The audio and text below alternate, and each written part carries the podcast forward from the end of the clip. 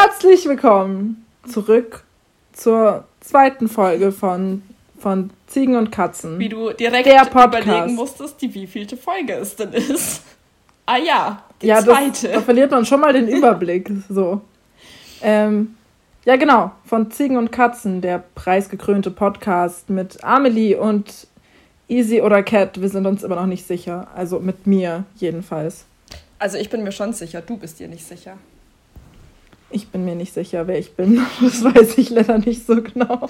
Das können wir nochmal in einer tollen Philosophie-Folge erörtern, wer du bist. Das ist eine sehr gute Idee. Erörtern, wer ich bin. Oder auch heute. Denn bei mir geht es heute um Persönlichkeitstests. Wunderbar. Uh, Gute Umleitung. Überleitung. Umleitung. Nicht schlecht. Richtig, Überleitung. Dann beginnt heute nämlich die Amelie. Yeah. Mit ihrem vorbereiteten Thema. Absolut vorbereitet. Ja, dann hau rein. Ja, ich hau rein. Also, Persönlichkeit misst man ja normalerweise mit Persönlichkeitsfragebögen und erfasst da halt. Na Mensch. Wie bitte? Na Mensch. Danke. Ja. Ähm, genau, und so kann man eben die ja, Persönlichkeiten unterschiedlicher Menschen messen und dazu vergleichbar machen und halt irgendwie standardisieren. Und Persönlichkeitsfragebögen sind normalerweise halt immer so aufgebaut. Wieso lachst du? Sollen wir kurz ähm, den DCG-Persönlichkeitstest pluggen? Auf jeden Fall. Aber da, also, ja, da kann ich, also, soll ich da einfach gegen Ende? Wir können da gegen Ende dann nochmal ein bisschen drüber ja, reden. gegen Ende, Link in der Beschreibung. Link in der Beschreibung. Fix, Alter. Ähm, okay, genau, also sorry. normalerweise sind die aber so aufgebaut, dass einem eben Statements irgendwie vorgelegt werden und man dann angeben muss, inwiefern man denen zustimmt, beziehungsweise inwiefern man denen mhm. äh, die ablehnt. Also ja, ist ja ganz normal, ist ja eben bei diesen ganzen Online-Fragebögen und sowas auch immer so. Wie dem yeah. großen DCG-Personality-Test.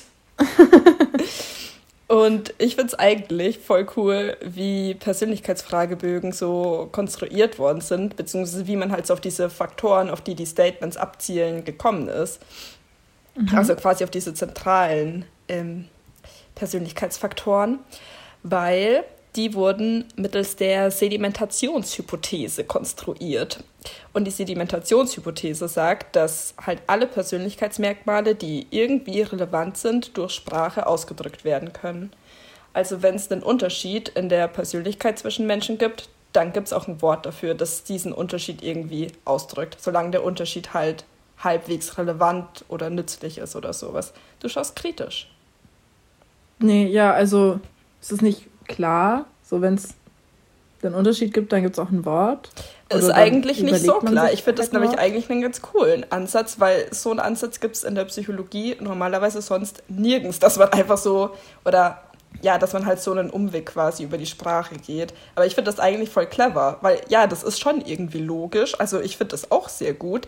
Aber ich finde das ganz clever, dass man da überhaupt drauf gekommen ist, dass man so war, okay, was sind die wichtigsten Persönlichkeitsmerkmale? Hm, you know what? Ich analysiere jetzt 18.000 verschiedene persönlichkeitsrelevante Wörter in irgendeinem so Lexikon und von denen aus schließe ich dann auf zentrale Faktoren. Weil oh, so okay. hat es halt funktioniert. Und ich finde, da muss man schon erstmal drauf. Ich persönlich wäre da nicht drauf gekommen. Aber. Nee, ich wahrscheinlich auch nicht, aber das, ja. Ja, das heißt ja nichts. Ja, das stimmt. ähm, genau, wer da aber drauf gekommen ist, war der liebe Herr Cattell. Cattell war mhm. absoluter Boss in Persönlichkeits- und Intelligenzdiagnostik, also allgemein einfach in psychologischer Diagnostik. Ähm, so das zentrale äh, Modell von Intelligenz, das eben heute benutzt wird, das basiert auf drei Forschern. Da ist auch Cattell einer davon. Und er hat eben auch diesen Ansatz mit der Sedimentationshypothese gemacht und hat so 16 Faktoren rausgefiltert, die er eben als zentral beurteilt hat. Und das war 1949, also auch schon voll früh eigentlich. Das sind so Nicht echt schlecht. die Anfänge von irgendwie psychologischer Diagnostik. Und darauf basierend hat er dann den 16PF erstellt. Das ist der 16 Persönlichkeitsfaktoren-Test. Und den kann man auch ganz easy im Internet machen, wenn man einfach Cartel mit Doppel-T und L 16pf googelt. Habe ich vorhin auch mal gemacht. Fand ich sehr interessant. Ähm, ich weiß gar nicht, ob man den im Internet auch auf Deutsch machen kann, weil ich habe jetzt nur auf Englisch gefunden. Also an sich gibt es natürlich eine deutsche Version, aber ich glaube, so frei zugänglich jetzt vielleicht nicht unbedingt. Und den fand ich auch sehr cool, weil der sehr abenteuerliche Fragen hat. Weil ich würde sagen, ich kenne relativ viele Persönlichkeitsfragebögen so durch das Studium. Und da in dem 16pf war aber zum Beispiel auch eine Frage oder halt ein Statement, I love flowers. Und ich war so, interesting. Frage. Ich weiß nicht genau. Inwiefern ist das relevant? Äh, naja. Und auch sowas wie I use swear words und I love loud music und so, aha, okay, interessant. Das ist so bist du ein Softboy oder ein Punk? Ja, das ist halt wirklich so, okay, ist das jetzt ein wirklich wissenschaftlicher Persönlichkeitsfragebogen oder. Oder von Tumblr. Oder ist Kartell einfach nur ein kleiner, edgy Tumblr-Boy? Man weiß es nicht Wahrscheinlich. Genau. Wahrscheinlich. Wieder, wieder ähm, hier, gute Theorien. Absolut. Ja, Kartell einfach Boss auf Persönlichkeits- und Intelligenzdiagnostik, aber auch Vater der Tumblr Boys. Finde ich gut. Kartell, cooler Typ. Kartell, gut. Das ist das Statement. Kartell. das ist ein Slogan. Gut. Ähm, ja, nach dem gleichen Prinzip hat man dann halt nochmal andere weitere Analysen gemacht und hat dann so das Big Five-Modell entwickelt, das heute so die Grundlage von allem ist. Kennst du das Big Five-Modell? Nee. Mhm. Erklär es mir doch. Ja, das ist jetzt nicht so schwer. Also, ähm, da ist man halt einfach darauf gegangen, dass es nicht 16 Persönlichkeitsfaktoren sind, sondern dass es nur fünf gibt. Deswegen eben die Big Five bzw. Ocean-Modell. Ocean ist hier ein Akronym. Heißt es Akronym, wenn jeder Buchstabe für ein Wort steht? Ich glaube schon. Ich, ich denke ja, aber ich mache mir jetzt nicht die Mühe, das zu googeln. Ich denke auch ja. Demnächst in unserem großen Deutsch-Podcast die Aufklärung, was ist ein Akronym? ähm, genau. Großer Deutsch-Podcast. Einfach so ein bisschen. Also jeder Grammatik. Podcast ab jetzt hat einfach ein Schulfach, wo es darum geht. Letzte Woche war Geschichte, diese Woche ist. Ähm, auch irgendwas. Weiß ich nicht. Naja. Auch irgendwas. Nächste Woche ist Deutsch. Ja, diese Woche ist vielleicht auch Pause. Mathe. Boah, Mathe. Diese Woche ist die große Pause. Ich freue mich schon auf den Mathe-Podcast. Das macht richtig Spaß. Ja, ich mache ja eh einfach immer nur meine Prüfungsthemen als Podcast. Von daher, ich muss bald anfangen, für Statistik zu lernen. Ich bin dabei. Ich mache das. Kannst du dann übernehmen. Ähm, genau, Ocean-Modell. Deswegen eben auch fünf Persönlichkeitsfaktoren. In dem Modell sind es Openness, Consciousness, Extraversion, Agreeableness und Neuroticism, also Offenheit und da eher so Offenheit für Erfahrungen, so für Neues und wie abenteuerlustig und experimentierfreudig man ist und Consciousness, Gewissenhaftigkeit, Extraversion, ja, halt Extraversion versus Introversion, Agreeableness, Verträglichkeit, also so das ganze soziale Zeugs und Neurotizismus ist eher so emotionale Stabilität. Und das sind eben so die fünf Hauptfaktoren, von denen man auch ausgeht, dass die biologisch begründbar sind, beziehungsweise eben, ja, dass die evolutionstechnisch nachvollziehbar sind und dass die auch auf der ganzen Welt, in allen Kulturen universal gültig sind. Ähm, es gibt auch so Erweiterungen. Also wir haben zum Beispiel mal über das Ocean H-Modell diskutiert und H war dann noch so für, ich glaube, für Honesty stand es und es war eben so Ehrlichkeit mhm. und so das ganze Aufrichtige, beziehungsweise so eine moralische Komponente. Wobei ich, also, ich weiß nicht, hat sich jetzt noch nicht ganz etabliert, aber so halb. Man weiß mhm. es nicht so genau. Vielleicht ist das ja irgendwann auch noch etabliert oder man findet was anderes oder so. Vielleicht. Wie stehst du denn, beziehungsweise wie steht man in der Psychologie zu diesem introvertiert, extrovertiert Ding? Weil ich glaube, das ist ein Mythos. Wieso glaubst du, dass es ein Mythos ist? Also, dass jemand entweder introvertiert oder extrovertiert ist? Also, first of also, all, ich als Vertreter sage ja extravertiert, weil extrovertiert ist ähm, nicht so ganz korrekt. Okay, Entschuldigung. ja. Ich nehme meine Frage zurück, I guess. Ähm, Ja, wir hatten da eine, die hat da sehr viel Wert darauf gelegt, eine Seminarleiterin. Und seitdem lege auch ich da sehr viel Wert drauf. Ähm, nee, also in der Psychologie steht man da schon dazu, dass das durchaus eine gute, reliable Komponente ist. Also ja, Ocean-Modell ist eben so zentral und da ist es halt einer der Hauptfaktoren. Ich glaube, das ist Quatsch. Aber wieso? Weil das quasi situationsabhängig ist, oder? Ja, glaube ich. Und halt so tagesformmäßig. Ja, man sagt ja nicht, dass es nicht irgendwie schwanken kann, aber ich glaube schon, dass manche Leute von sich aus extravertierter ausgerichtet sind als andere. Was bin ich dann? Du als Psychologin, kannst du mich diagnostizieren? Bin ich in, intravertiert? Introvertiert. Extravertiert. es ist introvertiert. Aber man kann das nicht auf beides anwenden. Okay. ich weiß nicht. Das ja, ist jetzt, okay. Äh, enttäuschend. Ja, ja, I know. Ich glaube. Oder du, es wäre sinnvoller, wenn du dich selber, ne? Ja. Du kennst dich selber besser als mich. ja, also ich glaube, ich bin schon sehr, sehr, sehr. In okay, das war jetzt ein bisschen zu viel sehr. Das war ein sehr zu viel. Lassen ja. wir vielleicht alles sehr vielleicht weg. Auch zwei. Ja, ich glaube, es waren fast alles sehr zu viel. Es waren drei sehr zu viel. Ich würde sagen, dass ich schon introvertiert bin. Also da kann ich mich schon damit identifizieren. Hm. Interessant. Ja.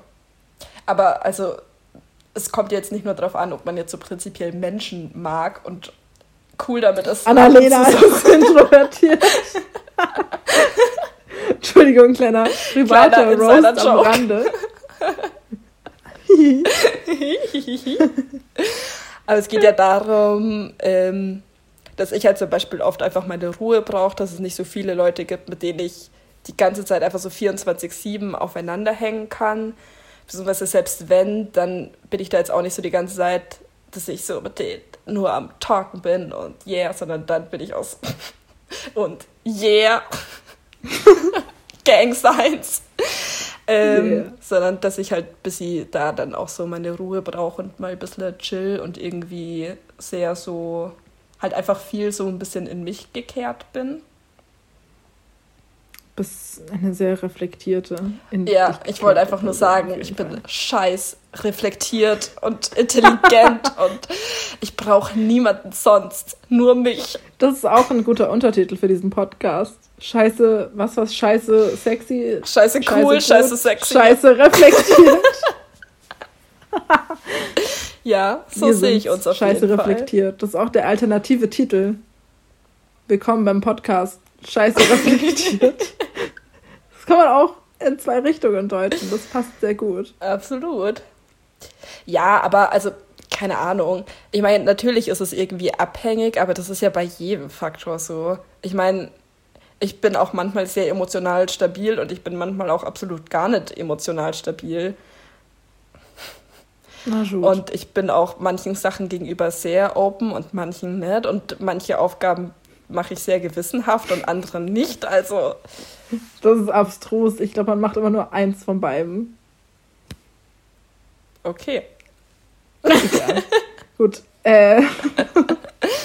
Fazit: Alle fünf Faktoren sind scheiße. Fazit, da sind wir wieder. Ich glaube nicht an Psychologie. Psychologie ist Quatsch. Warum beschäftigt man sich damit überhaupt? Ja, ist ja auch einfach schön, das immer wieder festzustellen, dass du leider Psychologie komplett ablehnst. Naja. Psychologie ist wie die Bibel. Erfunden. Absolut, absolut. Gut. Ähm, ähm, gut äh, anyways. Leid für diese Tangent. Please continue. Ähm, ja, genau. Also das sind eben so die grundsätzlichen, oder das ist so das grundsätzliche Modell und die meisten Persönlichkeitsfragebögen funktionieren so danach. Was da aber ein Problem ist, ist, dass man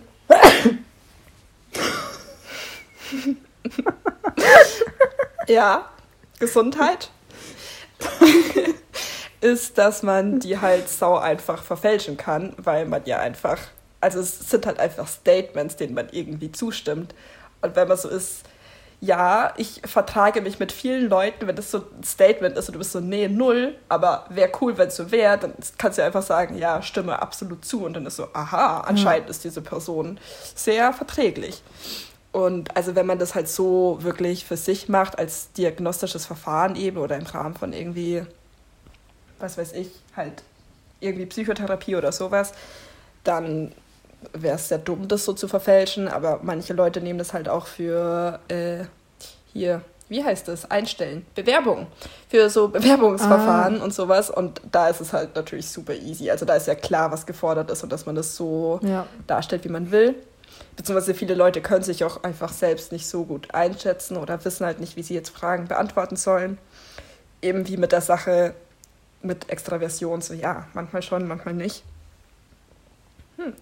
Und ähm, deswegen gibt es auch objektive Persönlichkeitstests. Da werden Teilnehmern Aufgaben gegeben, die sie halt auch bearbeiten müssen. Und eigentlich geht es aber jetzt nicht um das Ergebnis von dem, was sie da machen, sondern es geht eher um ihren Arbeitsstil, beziehungsweise wie die Leute das lösen. Also sowas, zum Beispiel mhm. sowas wie Frustrationstoleranz oder Risikobereitschaft, so Zeugs kann halt damit ziemlich gut gemessen werden, dass man eben ihnen immer falsches Feedback gibt oder manche gibt es sogar, die das extra so machen, dass es so scheint, als würde der Computer nicht richtig funktionieren oder als hätte man eine ganz mm, ungenaue ja. Maus und inwiefern sind die Leute dann noch bereit, weiter an der Arbeit oder an der Aufgabe zu oh, arbeiten. Oh, das wäre ganz schlecht für mich. Ja. Ich so mit meinem Laptop, um Gottes Willen. da, da würde ich durchfallen direkt, weil ich bin mir sicher, man kann diesen Test entweder bestehen oder nicht. Richtig, darum geht es. Das, das sind einfach Leistungstests. ich durchgefallen. Sie haben leider Persönlichkeit leider durchgefallen. Schade. Sorry. Ja, das ist eh so ein bisschen das Ding bei objektiven Persönlichkeitstests. Ich finde das an sich schon auch ganz gut so den Ansatz, weil eben gerade für so Sachen wie, dass man Leute eben irgendwie aussieben muss, ist es ja wirklich Quatsch, denen einfach Statement zu geben und dann so sich selbst einschätzen zu lassen, weil das eben mhm. so einfach verfälschbar ist. Aber so objektive Persönlichkeitstests, ich weiß halt nicht, wie gut die dann also da ist halt so, es gibt ja die drei Gütekriterien und eins davon ist Validität, also inwiefern der Test das misst, was er messen soll. Und ich weiß halt nicht, wie gut das da dann wirklich immer erfüllt ist. Man macht diese objektiven hm. Persönlichkeitstests auch noch nicht so lange, also muss man die eh noch ein bisschen genauer irgendwie ja, schauen, wie gut das alles funktioniert und ein bisschen ausarbeiten. Aber ich hätte da, also ich wäre da ein bisschen vorsichtig als Diagnostiker, weil ich glaube, dass das auch oft dann im Endeffekt einfach was Falsches misst, beziehungsweise wenn es den Leuten nicht bewusst ist, um was es geht, dass sie dann halt einfach nochmal eine andere Arbeitshaltung haben, als sie wirklich für diese Sache hätten. Hm, okay. Ja. ja. Und neben diesen psychometrischen Fragebögen und objektiven Persönlichkeitstests gibt es natürlich auch projektive Verfahren. Absolut toll. Ein Beispiel für projektive Verfahren ist der Rorschach-Test, den kennen Aha, ja, ich schon mal gehört. sehr viele. Ja, genau. Entschuldigung, sorry. Tut mir leid. Nein, ich finde es sehr cool, also dass du Psychologie ablehnst, aber trotzdem ein paar Begriffe schon mal gehört hast. ja, aber nur von, nur von Watchmen. Ja, eh. Genau. Und so wie jeder. You're nothing special. Ähm, genau, der Rorschach-Test funktioniert ja so, dass man Tintenkleckse einfach vorgelegt bekommt und die interpretieren muss. Und allgemein sind projektive Verfahren immer so, dass eben irgendwie Material einem vorgelegt wird und man das irgendwie interpretieren muss, beziehungsweise halt Gefühle oder Persönlichkeitseigenschaften darauf projiziert, auf dieses Material. Und dadurch offenbart sich dann unterbewusst die Persönlichkeitsstruktur. Das ist so der Ansatz. Das halt, Aber kann man das nicht auch super easy verfälschen? Ja, also die sind scheiße. So allgemein projektive Verfahren okay. ist Bullshit. Okay. Ähm, die gehen halt auf so einen psychoanalytischen Ansatz zurück. Das heißt, die arbeiten mit Unterbewusstsein bzw. Projektion. Der Begriff ist halt auch schon von Sigmund Freud, der ja sehr beliebt ist in der Psychologie. Unser guter Freund. Mhm. Und genau, das ist halt alles empirisch nicht nachvollziehbar. Eben diese Gütekriterien werden null erfüllt. Also Validität, Reliabilität und Objektivität sind so die drei Haupt-Testgütekriterien ähm, für alle Tests in der Psychologie. Also inwiefern eben der Test das misst, was er messen soll. wie genau bzw. zuverlässig der Test ist und ob das Ergebnis abhängig ist vom Untersucher bzw. von allen Leuten, die halt irgendwie da mitarbeiten, außer der Person, die untersucht wird, mhm. logischerweise. Mhm. Und projektive Verfahren erfüllen ja einfach gar nichts davon. Und die wurden halt früher öfter noch benutzt und inzwischen eigentlich fast gar nicht mehr. So ganz absprechen kann und soll man den diagnostischen Nutzen eigentlich nicht, weil eben, also so, dass das Unterbewusstsein irgendwie auch wichtig ist und dass man darüber auch an Sachen rankommt, ist ja jetzt nicht so absurd. Also klar ist es an sich ganz gut, aber man muss sich schon mhm. richtig gut damit auskennen, um die halt irgendwie halbwegs gut benutzen zu können, projektive Verfahren.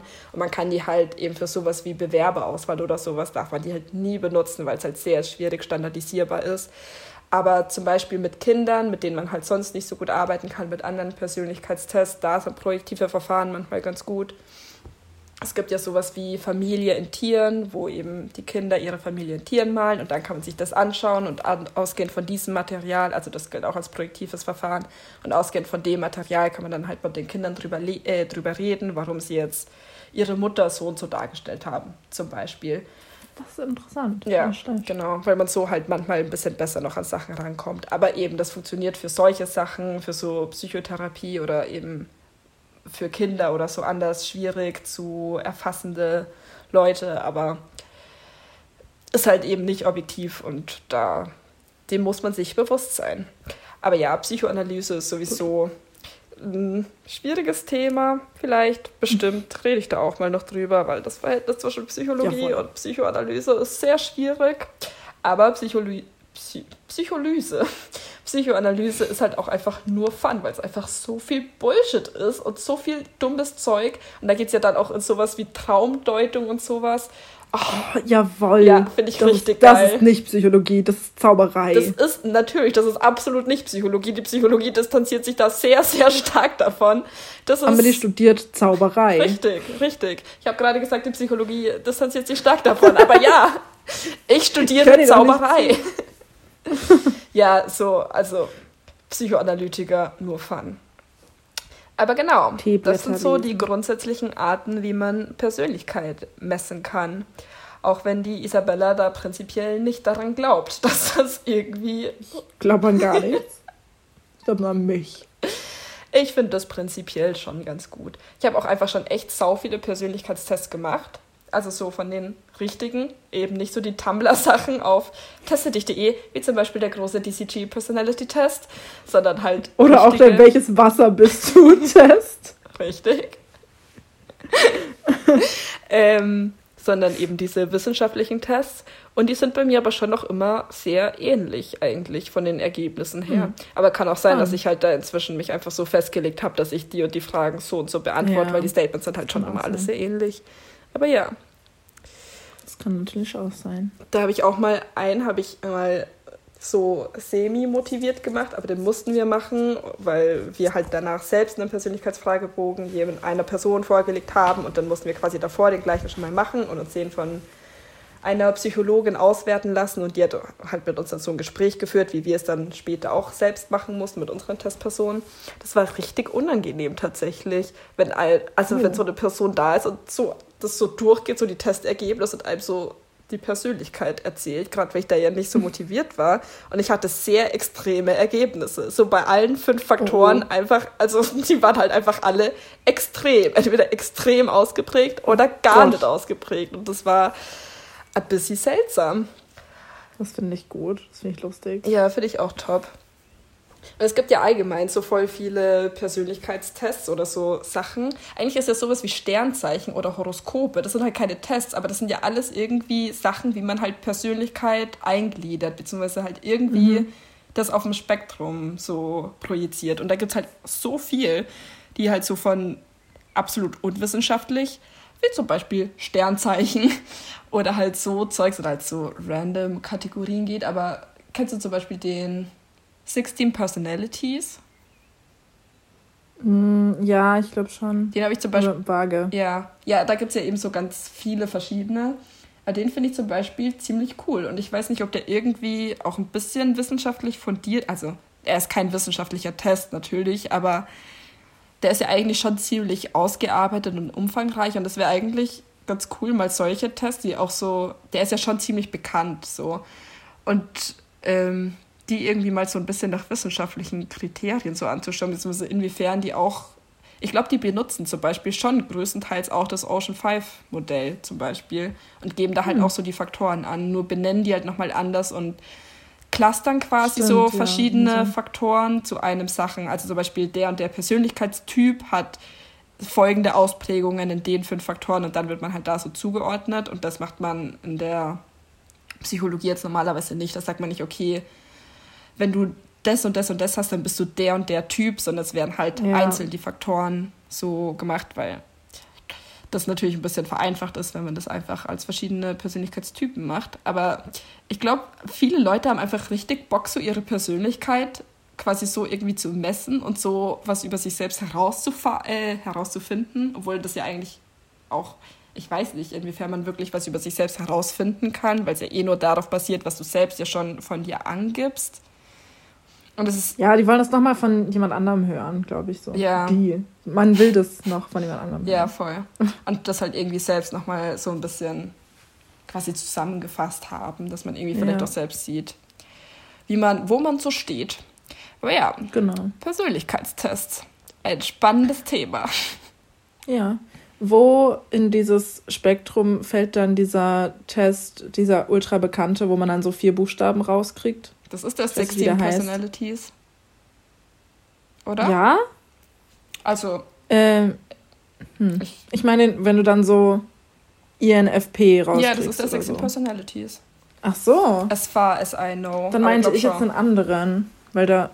Ach so, nee, das ist das Gleiche. Da ist dann nur noch immer irgendein Wort dabei. So, du bist diese Buchstaben, das ist der Beschützer ja, oder voll. sowas. Bist du ja, der Beschützer? Okay, weißt du, welche, welches das ist? Nee, ich, ich weiß es nicht auswendig. Ich weiß, ich habe den schon mal gemacht, aber ich weiß es leider nicht mehr. Ich habe den auch mal gemacht ja, und das Ergebnis hat mir sehr gut gefallen, deswegen habe ich das direkt gescreenshottet und deshalb weiß ich das auch immer noch, weil ich das dann manchmal wieder sehen bin, so, oh yes, denn ich bin der Architekt. Und dieses Ergebnis uh, ist sehr selten und insbesondere unter den Frauen extrem selten. Und da war ich so, ja, yeah. ich bin einzigartig. Architekt Amelie. Absoluter Architekt. So, da sind wir wieder. Weiter geht's. Weiter geht's. Während die Ilsabil gerade den Test gemacht hat, habe ich äh, noch mal ein bisschen was nachgeschaut, was das überhaupt für ein Test ist. Und zwar ist es der Myers-Briggs-Typenindikator oder MBTI. So kennt man den, glaube ich, auch oft. Genau. Ja. Ähm, der geht ursprünglich auf äh, die von Carl Gustav Jung entwickelten psychologischen Typen zurück, was ganz interessant ist, weil Carl Gustav Jung sau wichtig ist für die Psychologie.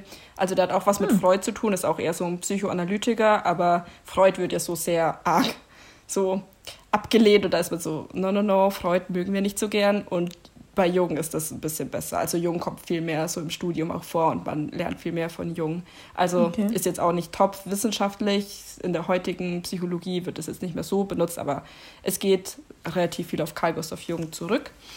Also hat an sich schon ein bisschen einen wissenschaftlichen Kontext, aber wird jetzt als sich in der wissenschaftlichen Psychologie so nicht benutzt, der Test, weil er halt eben den Gütekriterien nicht entspricht. Aber ja, an sich jetzt ein halbwegs guter Test. Eben nicht wissenschaftlich, aber an sich ganz gut. Ja, Elsie, was sind nice. denn deine Ergebnisse? Also ich bin ISTPT, der Virtuose. Mhm. Ähm, ich habe jetzt mal kurz geschaut, meine Werte sind alle so ziemlich in der Mitte. Also immer so zwischen 50 und 60. Hm. Also nicht so extrem. Das finde ich ein bisschen komisch. Ja. Huch. Vor allem, weil du ja im großen DCG-Test als die Extreme betitelt wurdest. Das stimmt. Ich wurde als extrem betitelt. Außerdem finde ich auch dieses I am Anfang ein bisschen rude weil ich würde mich nicht als introvertiert bezeichnen. Das kommt wahrscheinlich, weil ich auf die Fragen mit so, du sprichst fremde Leute an, immer mit Nein geantwortet habe. Aber das kommt halt drauf an. So, das ist ganz schwierig. Ich finde das schwierig zu sagen. Aber ich würde bei dir schon, also ich sehe dich schon auch als, ich weiß nicht, aber schon ein bisschen auch als introvertierte Person. Weil ich glaube, wir sind beide da so, dass wir an sich introvertiert sind, aber dass wir relativ hohe Openness-Werte ähm, haben. Weil da ging es bei uns zum Beispiel auch mal darum, dass es bei mir so, dass ich eher introvertiert bin, aber ziemlich offen eben. Und da geht es halt darum, dass man so an sich eben schon Bock hat auf neue Sachen und fremde Sachen. Und klar haben die auch manchmal mit Menschen zu tun und an sich ist man auch gerne manchmal unter Menschen. Aber man ist halt auch so ziemlich in sich und auf sich irgendwie bedacht. Nee, das klingt jetzt so egoistisch, aber hm. Ja. Ich weiß es nicht. Finde ich komisch. Ja, aber also eben auch das Ding, dass du jetzt so relativ mittlere Werte immer hast, das ist halt auch ein Problem bei Persönlichkeitstests, weil sowas ist halt dann nicht so aussagekräftig. Manche Leute nehmen zum Beispiel auch einfach immer relativ neutrale Statements, also die sagen immer so, sagen halt so mittlere Ausprägungen, was halt nicht so viel Aussagekraft hat, weil dann weiß man es eben nicht ja. so. Aber es kann halt auch so verrechnet werden, dass man je nach Situation halt ganz unterschiedlich ist und deshalb zwar immer relativ extreme Angaben gibt, die aber ja insgesamt zusammengefasst werden und dann hat man wieder einen mittleren Wert. Deshalb sind zum Beispiel, also wenn jetzt ein Psychologe mit dir einen Persönlichkeitstest macht, dann schaut er sich sowas halt an. Dann schaut er, ob du einen eher mittleren Wert hast, weil du immer mittlere Sachen angegeben hast oder ob du eben immer ganz unterschiedliche extreme Sachen angegeben hast, aber der Durchschnitt halt dadurch immer mittler ist. Mittler. Mittel ist. Und der bespricht es halt dann so und deswegen ist es halt da wichtig, dass sowas auch interpretiert wird, weil so kann man eben mit so mittleren Sachen nicht so viel anfangen. Ja. Ich bin bei sowas auch immer sehr zögerlich, dann so eine Option an einem Ende vom Dings zu nehmen, weil ich bin so, aber das ist ja, es kann ja noch viel mehr. Also ja, bin ich da jetzt am Ende von dem. Also, ich habe ja den Test schon mal gemacht und da hatte ich auf jeden Fall irgendein anderes Ergebnis. Das war irgendwas mit Türkis. Jetzt bin ich gelb. okay. Das ist, äh, irgendwas stimmt da nicht. Da. Kann man hier irgendwo gucken, was das alles für Persönlichkeiten sind? Jawohl.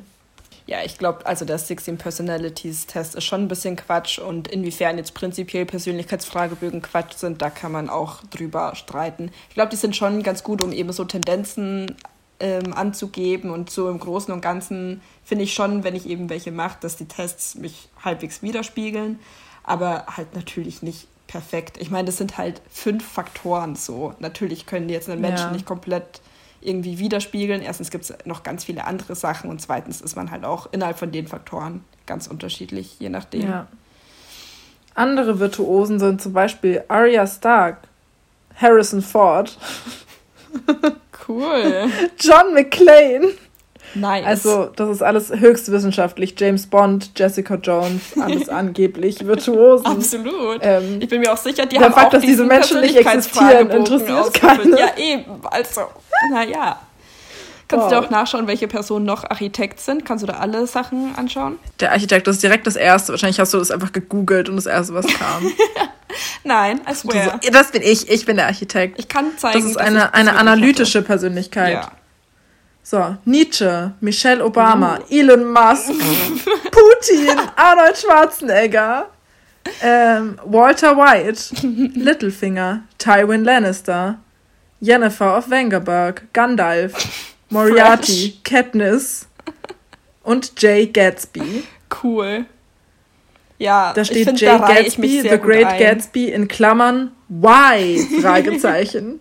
Ich weiß nicht, was das bedeutet, dass da Y steht, aber okay. Ja, also das ist nicht genau. Ja, aber ich finde schon, dass das zutrifft. Ich sehe mich auch in einer Linie mit Michelle Obama und Elon Musk. Und Putin und auch. Putin Gleiche Persönlichkeit. Nur Comedy. Der Wahnsinn. Ja, fresh. Naja. Nicht schlecht. So viel zum Thema Persönlichkeit.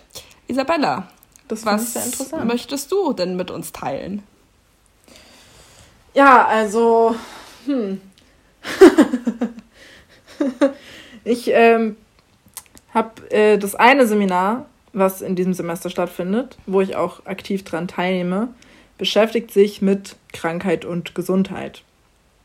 Eigentlich hatte ich vor, da jetzt nicht so viel drüber zu reden, weil das ist mir zu aktuell. Aber jetzt halt doch. So. Ja, weil ihr habt es vielleicht nicht bemerkt, aber unser Modell ist, es redet immer zuerst diejenige, die was vorbereitet hat, und dann redet die, die nichts vorbereitet hat. Und ich möchte. Dieses Modell hat sich auch erst nach der ersten Folge etabliert, weil da war ich so, ich habe keine Ahnung, worüber ich reden soll. Ich erzähle jetzt einfach, worum es gerade so in unserem Seminar geht. Und jetzt machen wir ja, das einfach mal so. Dieses Modell hat sich bewährt. Absolut. Ähm, ich möchte for the record sagen, dass ich das von mir aus niemals getan hätte. Ich will nicht über was reden, worüber ich mich nicht informiert habe.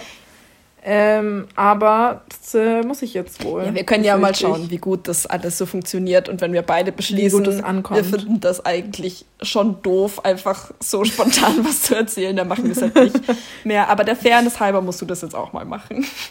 Gut. Also, ähm, wie gesagt, in diesem Seminar dreht sich um, also das Seminar heißt Krankheit und Gesundheit und eigentlich Krankheit und Gesundheit im alten Westasien. Ähm, wir sind jetzt aber noch nicht so ganz spezifisch im alten Westasien angekommen in diesem Seminar und sind gerade noch so bei so allgemeinen Sachen und wie so Krankheit entstanden ist. Also nicht wie Krankheit entstanden ist, aber wie verschiedene Krankheiten entstehen. Vor allem wie halt Zoonosen entstehen, weil das gerade ganz passend ist. Da hat äh, meine Dozentin sich das sehr gut ausgedacht. Die war so, Corona, Corona, wir machen was über Corona. also Zoonosen ähm, ist, wenn es quasi vom Tier kommt und auf Menschen übertragen wird, oder? Genau, richtig. Ähm, also Zoonosen sind Krankheiten, die ursprünglich nur zwischen Tieren aufgetreten sind. Und da gibt es dann so ein, es gibt so ein Modell so von fünf Phasen, die eine Krankheit durchläuft, bevor sie von einer Zoonose zu einer Krankheit wird, die nur unter Menschen aufkommt. Das ist halt also eine Krankheit, die nur unter Tieren auftritt. In Phase 2 ist es dann eine Krankheit, die ähm, von einem Tier auf einen Menschen übertragen werden kann. Das ist, die, das ist immer die primäre Infektion, so wenn ein Mensch von einem Tier diese Krankheit kriegt. Und ähm, dann in der dritten Phase ist es eine Krankheit, die auch zwischen Menschen übertragen werden kann. Also eine, ein Beispiel von einer Krankheit in Phase 2 ist Tollwut. Mhm. So, du kannst von einem Tier gebissen werden und dann kriegst du Tollwut.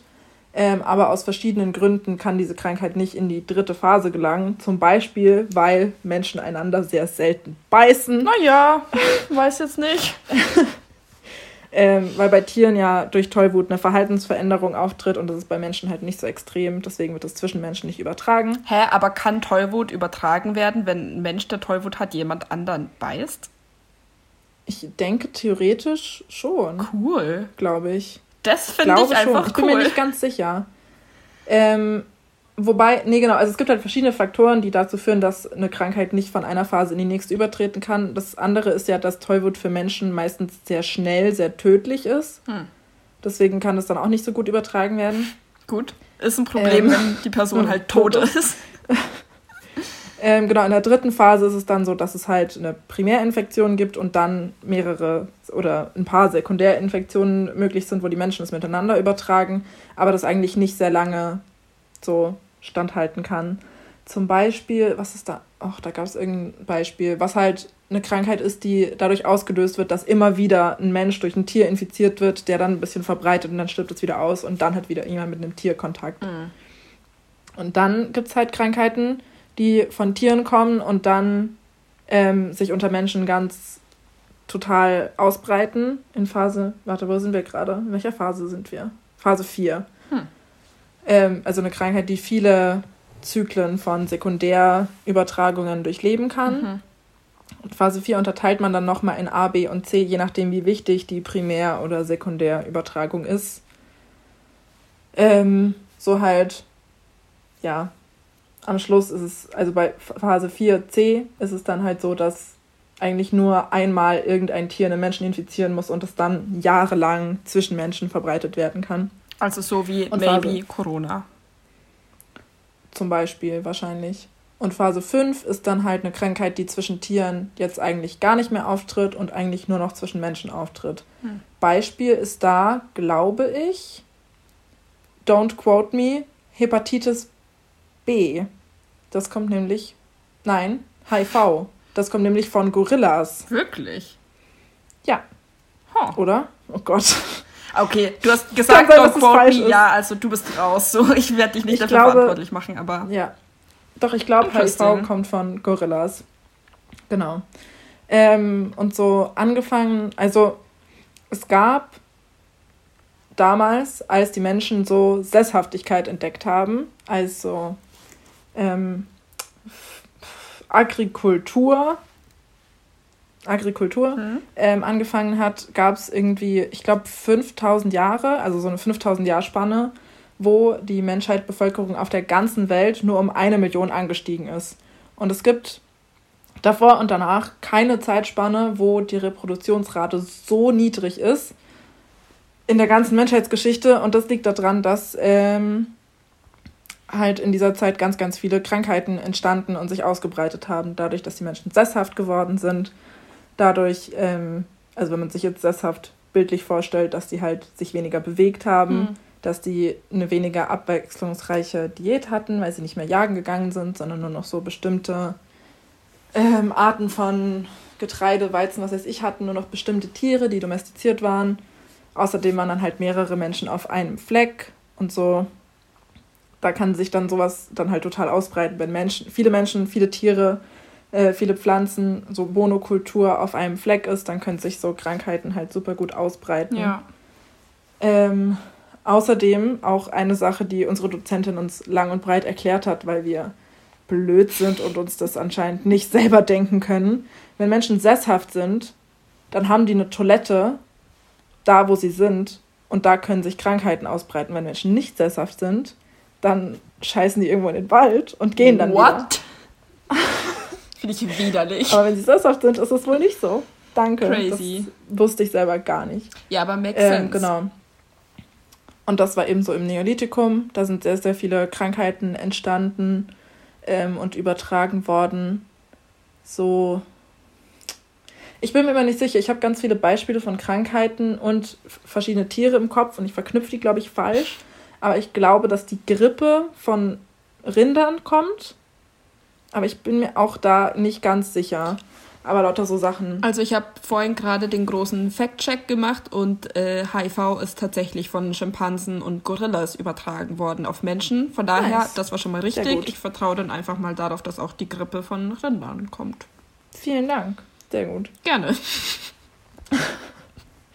Genau, und darum geht es so ein bisschen in diesem Seminar, halt, dass mit dem Aufkommen der Landwirtschaft, Landwirtschaft ist das Wort, was ich gesucht habe, nicht Agrikultur, mhm. ähm, halt viele Krankheiten aufgekommen sind, die Menschen viel ungesünder geworden sind und das alles ganz schlecht war und halt das 5000 Jahre gedauert hat, bis wir so ein bisschen Immunität hatten und nicht am Aussterben waren. Ähm, genau, und dann wurde das besser. Das war so im Neolithikum. Jungsteinzeit, wann ist das, um Gottes Willen? Ja, ich war vorhin auch so 1000. Neolithikum. Hm, wann war 900. das? So Jesus vielleicht? Und dann so, nein, ich glaube, Jesus war sesshaft. Ich glaube, der ist nicht mehr einfach durch ja, die Gegend nee, gezogen. Äh, ich glaube 1900 vor Christus. Ja. Also vor 4000 Jahren. Wow. Genau. Das war das, glaube ich, so.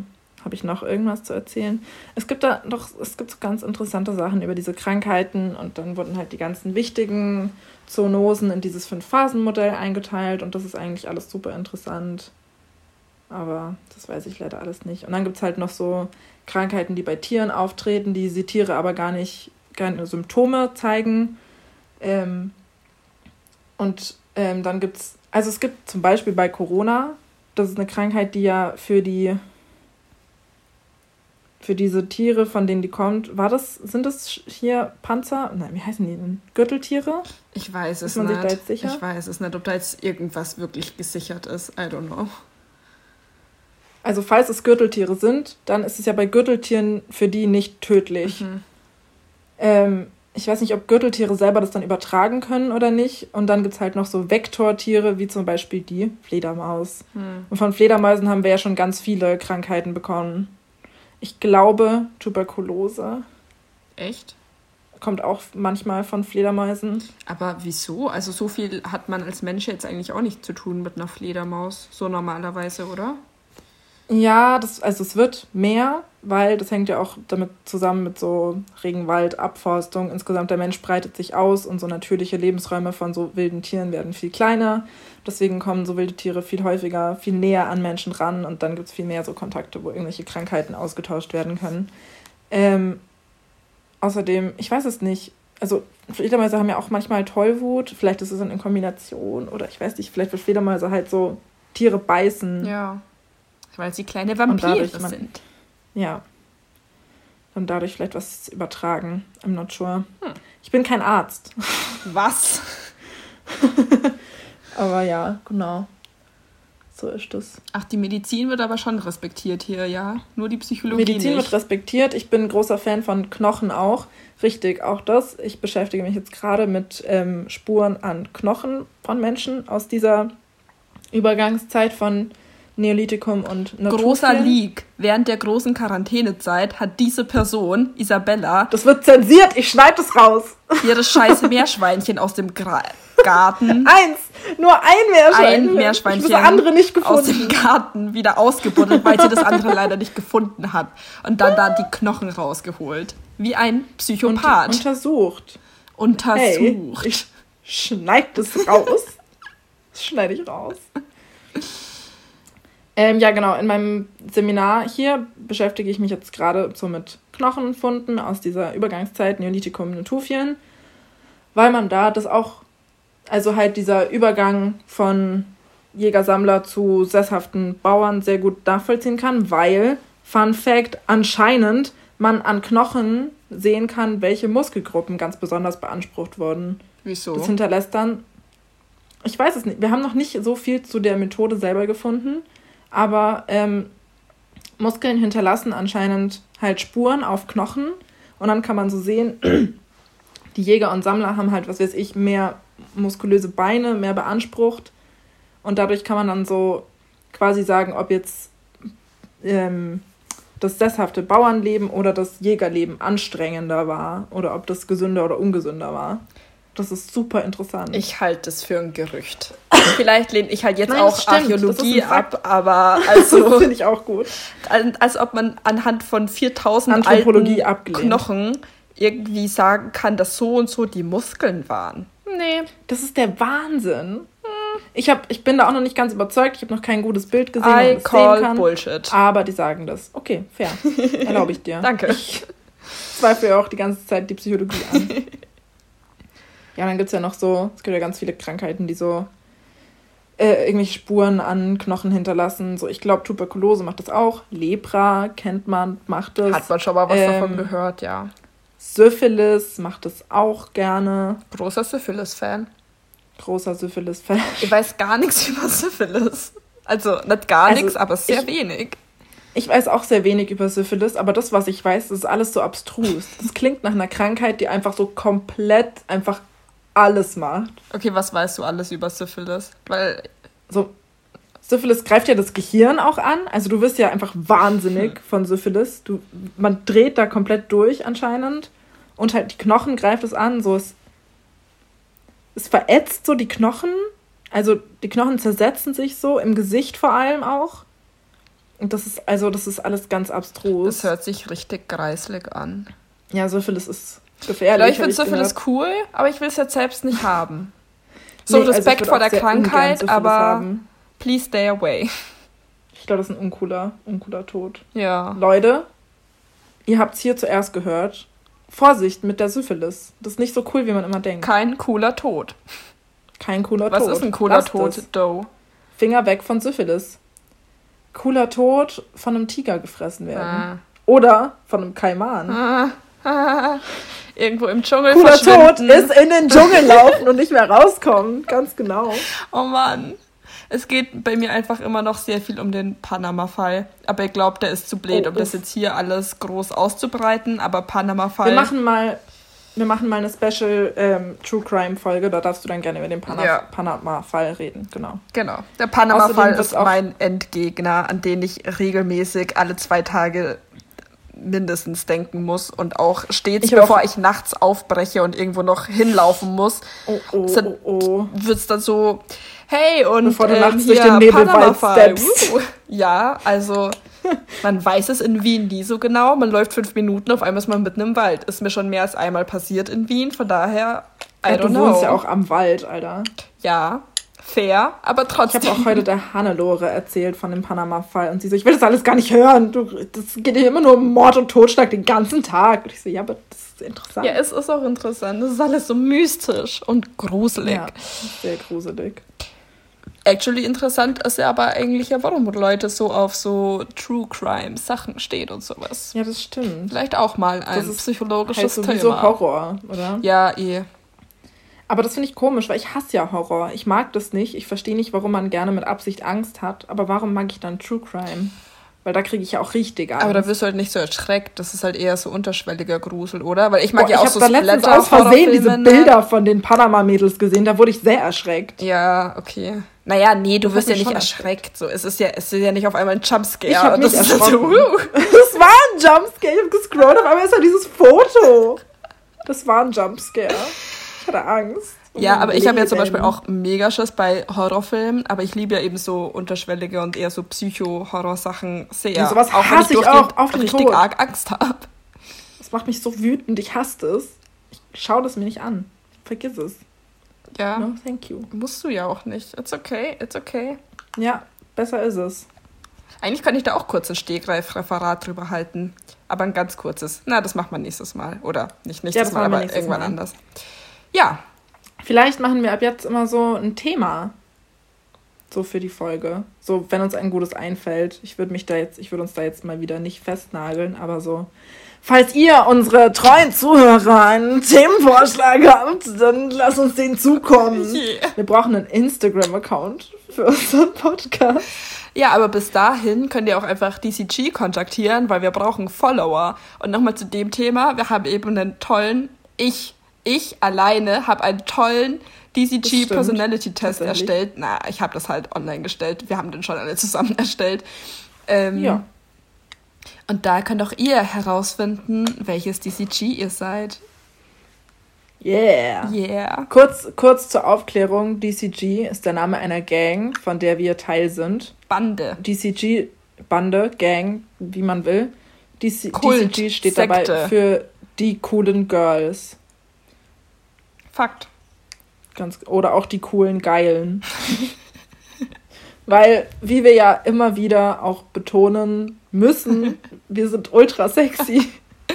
Richtig, wer Teil ist von DCG, kriegt so einen Vertrag und da muss man unterschreiben und da steht drin, dass man einfach mindestens zehnmal am Tag betonen muss, wie sexy man ist. Und ansonsten ja. ist man kein DCG. Sonst ist man raus. Da ist man raus. Ich bin so jeden Tag, Mama, guck mal, wie sexy bin. Ich stehe auch auf, esse mein Frühstück, gehe so zu meinen Mitbewohnern, bin so, hey, du steigst fällt euch was so auf und dreh den Sexappeal auf. auf. das mache ich, wenn ich allein bin, muss auch mal bei Nachbarn geklingelt werden. Leute, ist euch was aufgefallen? Dann, guck mal. Ich bin sexy. Leute, ist euch was aufgefallen? Sehr gut. So gehört sich das. So gehört sich das und so ist das auch. Ja, gut. Also wir verlinken den, den hier, den DCG-Test in der Beschreibung hm. und auch unseren DCG Instagram-Account. Klar. Ähm, und dann sehen wir euch, hören wir euch wieder. Also wir ähm, hören euch überhaupt gar nicht, ihr hört uns wir vielleicht. Wir hören euch wieder. Wir machen nächste Woche eine Folge, wo man anrufen kann. Live, Call-In. Die große Call-In-Sendung. Jawohl. Okay. Ja, fresh. Ja, gut, das war's. Das war's. Ja, fresh. Das ist traurig. Sick. Sick, Alter. Sick, Alter. Jawohl. Jawohl, Alter. das schlimmste Outro, was ich je gehört habe. Okay, tschüss.